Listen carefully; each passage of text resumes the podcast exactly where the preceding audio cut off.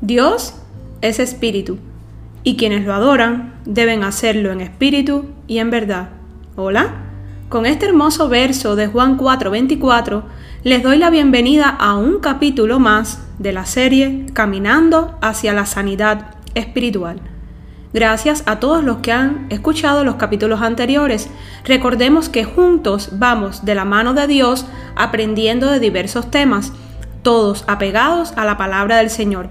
Si aún no los has escuchado, te invito a que lo hagas por la plataforma de podcast de tu preferencia y si crees que ha sido de bendición para tu vida, no dejes de compartir. Debemos dar por gracia lo que por gracia hemos recibido. Te invito a ti que me escuchas y aún no has conocido al Señor ni lo has aceptado como tu único Salvador, a leer juntos esta porción de la Biblia que cambiará tu vida.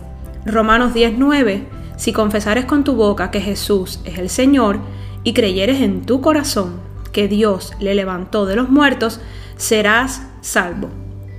Hoy estaremos dándole continuidad al tema que comenzamos a tratar en el capítulo anterior titulado Alabanza y Adoración, Adoradores en Espíritu y en Verdad. Por la extensión y profundidad del tema, lo dividimos en dos capítulos. Hoy abordaremos Adoración al Señor fundamental para seguir caminando de la mano con Cristo y además para alcanzar la sanidad espiritual. De modo general, platicaremos qué es la adoración, cómo le agrada al Padre que lo hagamos desde un corazón sincero y humillado. Hoy podremos comprender cómo ser adoradores en espíritu y en verdad, como menciona Jesús en Juan 4, 23, 24. Te invito a que me acompañes y juntos, de la mano de Dios, aumentemos nuestro conocimiento del reino y la palabra del Señor. Adoración. Término empleado para referirse al acto o acción asociados con atribuir honra, reverencia o dignidad por parte de adherentes religiosos a aquello que se considera divino. A menudo se define como la atribución de honra y dignidad al Dios triuno, Dios Padre, Hijo y Espíritu Santo. La adoración se entiende de manera más completa como interrelación entre la acción divina y la respuesta humana. La adoración es la respuesta humana ante la revelación personal del Dios triuno. Esto incluye tres aspectos muy importantes. Como número uno, inicio divino donde Dios se revela a sí mismo, sus propósitos y su voluntad. Recordemos que el Señor nos conoce mucho antes de nacer Dice Efesios 1.4, Dios nos escogió en Él antes de la creación del mundo, para que seamos santos y sin mancha delante de Él. Nacimos con propósito, somos escogidos con propósito acorde a la voluntad de Dios. Como punto número 2, relación espiritual y personal por parte del adorador con Dios por medio de Jesucristo, el cual se entregó por amor y el perdón de nuestros pecados. Y como punto número tres, respuesta del adorador en devoción, humildad, sumisión y obediencia a Dios. La adoración se puede entender dentro de un contexto amplio o reducido. En un sentido amplio, la adoración es una forma de vida y quiero detenerme aquí porque el Espíritu Santo me ministró profundamente en este aspecto. Dice Romanos 12.1, por lo tanto, hermanos, Tomando en cuenta la misericordia de Dios, les ruego que cada uno de ustedes en adoración espiritual ofrezca su cuerpo como sacrificio vivo, santo y agradable a Dios. Por lo tanto, si estás pasando un momento difícil hoy de pérdida, de apatía espiritual, de incertidumbre, confusión, no dejes de adorar al Rey. Entrega tu vida como un sacrificio vivo Levanta olor fragante al Padre porque a Él le agrada el olor de adoración y alabanza desde tu corazón. En este contexto, la vida en su totalidad se considera un acto de adoración o de servicio ante Dios. Colosenses 3:17 dice así, y todo lo que hagan de palabra o de obra, háganlo en el nombre del Señor Jesús, dando gracias a Dios el Padre por medio de Él. A modo de conocimiento general, la adoración también se define como una acción del pueblo de Dios reunido, tal como se observa en la adoración que Dios prescribió en el tabernáculo, Éxodo 25:40. y en el templo Primera de Crónicas del 22 al 29, como así también en la adoración de las iglesias del Nuevo Testamento, esto está en Hechos 13.2. Además de las diversas descripciones congregacionales, la adoración a veces incluye encuentros individuales con Dios, Génesis 29.35, adoración familiar, Génesis 4 del 2 al 5, y contiene descripciones de la adoración el cielo. Eso lo podemos ver bien representado en Isaías 6 y Apocalipsis capítulo 4, 5, 7, 15 y 19. En el encuentro de Jesús con la mujer samaritana en Juan 4 se observa la iniciativa divina. Jesús declara allí que Dios busca verdaderos adoradores, aquellos que lo adoren en espíritu y en verdad. Juan 4, del verso 21 al verso 24. Y dice así, doy lectura textualmente. Créeme mujer, que se acerca la hora en que ni en este monte ni en Jerusalén adorarán ustedes al Padre. Ahora ustedes adoran lo que no conocen, nosotros adoramos lo que conocemos, porque la salvación proviene de los judíos. Pero se acerca la hora, y ha llegado ya, en que los verdaderos adoradores rendirán culto al Padre en espíritu y en verdad, porque así quiere el Padre que sean los que le adoren. Dios es espíritu, y quienes lo adoran deben hacerlo en espíritu y en verdad. En este pasaje, Jesús enseña que la adoración genuina no está limitada a un lugar en particular, sino que está basada en una relación espiritual entre el adorador y Dios mediante la fe en Jesucristo. Y vayamos a Filipenses 3:3. Dice así, porque la circuncisión somos nosotros los que por medio del Espíritu de Dios adoramos, nos enorgullecemos en Cristo Jesús y no ponemos nuestra confianza en esfuerzos humanos. Un estudio de los elementos bíblicos de la adoración incluye, como punto número uno, oración, alabanza, acción de gracias, ofrendas. Un ejemplo de ello lo tenemos en Primera de Crónicas 16:8 y dice así: Den gracias al Señor y proclamen su grandeza, que todo el mundo sepa lo que él ha hecho. Como punto 2, confesión. Y su ejemplo está en Santiago 5:16. Por eso, confiésense unos a otros sus pecados y oren unos por otros para que sean sanados. La oración del justo es poderosa y eficaz. Como punto 3 tenemos predicación y enseñanza.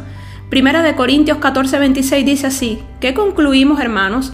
Que cuando se reúnan, cada uno puede tener un himno, una enseñanza, una revelación, un mensaje en lenguas o una interpretación. Todo esto debe hacerse para la edificación de la iglesia. Como cuarto punto tenemos lectura de las escrituras y vayamos a 1 de Timoteo 4:13. En tanto que llego, dedícate a la lectura pública de las escrituras y a enseñar y animar a los hermanos. Como punto 5 tenemos la disciplina y el ejemplo está en Mateo 18, verso 15 al 20.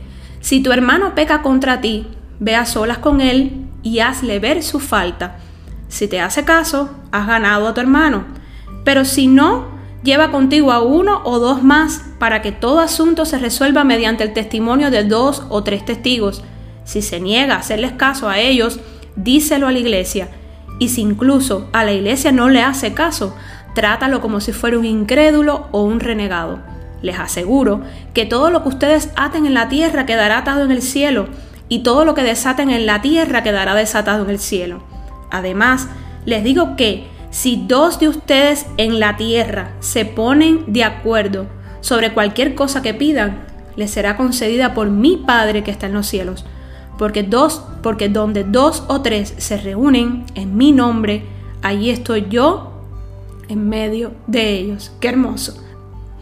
Un aspecto muy importante de la adoración es una respuesta obediente a la voluntad de Dios. Esto es vital para una adoración genuina, esto lo podemos ver en 1 Samuel 15, 22. El contexto bíblico de estos versos es muy interesante y revelador. Estas palabras fueron dichas por el profeta Samuel a Saúl, primer rey de Israel, el cual había desobedecido una orden del Señor. ¿Se imaginan? Y doy lectura textualmente. Estamos en 1 de Samuel 15, 22. Samuel respondió, ¿qué le agrada más al Señor? ¿Que se le ofrezcan holocaustos y sacrificios o que se obedezca lo que Él dice? El obedecer vale más que el sacrificio y el prestar atención más que la grasa de los carneros. La rebeldía es tan grave como la adivinación y la arrogancia como el pecado de la idolatría. Y como tú has rechazado la palabra del Señor, Él te ha rechazado a ti. Dios demanda obediencia, debilidad ante Él, dependencia, permanencia y humillación ante su poderoso nombre. Todo esto nos lleva a una genuina transformación espiritual y por ende a ir sanando espiritualmente. ¿Qué necesitamos para lograrlo? Aceptar al Señor como tu único Salvador, tener fe como un grano de mostaza, esa fe rompetechos que tuvieron los cuatro amigos del paralítico del pasaje de Marcos 2 del 1 al 2. Necesitamos tener gozo en medio de la tribulación, ese gozo como fruto del Espíritu Santo citado por el apóstol Pablo en Gálatas 5:22. Orar sin cesar, leer el libro de instrucción de día y de noche, tener comunión con el Espíritu Santo que mora en nosotros, dejar que Dios restaure nuestro corazón, dejarnos moldear como barro en las manos del alfarero, como dice Jeremías 18, examinémonos por dentro, así como David declaró en Salmos 32:5, y dice, pero te confesé mi pecado y no te oculté mi maldad. Me dije, voy a confesar mis transgresiones al Señor y tú perdonaste mi maldad y mi pecado. Que nos baste solo su gracia, como dijo Pablo en 2 Corintios 12, 9. El poder de Dios se perfecciona en nuestra debilidad. Hoy el Señor nos está llamando al arrepentimiento, a humillarnos ante su poderosa presencia Dice Salmo 51, 17, el sacrificio que te agrada es un espíritu quebrantado. Tú, oh Dios, no desprecias el corazón quebrantado y arrepentido. Es fácil alabar y adorar a Dios cuando todo está bien en nuestras vidas, cuando ha cumplido los deseos de nuestro corazón. Dios está buscando que lo adores y alabes en medio de la tribulación, en la adversidad, en la debilidad, en medio de un tiempo de espera donde aún no ves materializadas las promesas que Él te ha prometido para tu vida.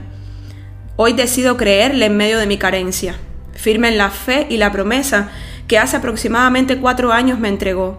Hoy decido adorarlo, alabarlo, aceptar su voluntad y confiar que siempre será buena, agradable y perfecta como Él. Hoy descanso en su presencia, confiada de que Él pelea por mí las batallas y me dará la victoria, como dice Deuteronomio 24. Confiar en su promesa es adorarlo y alabarlo.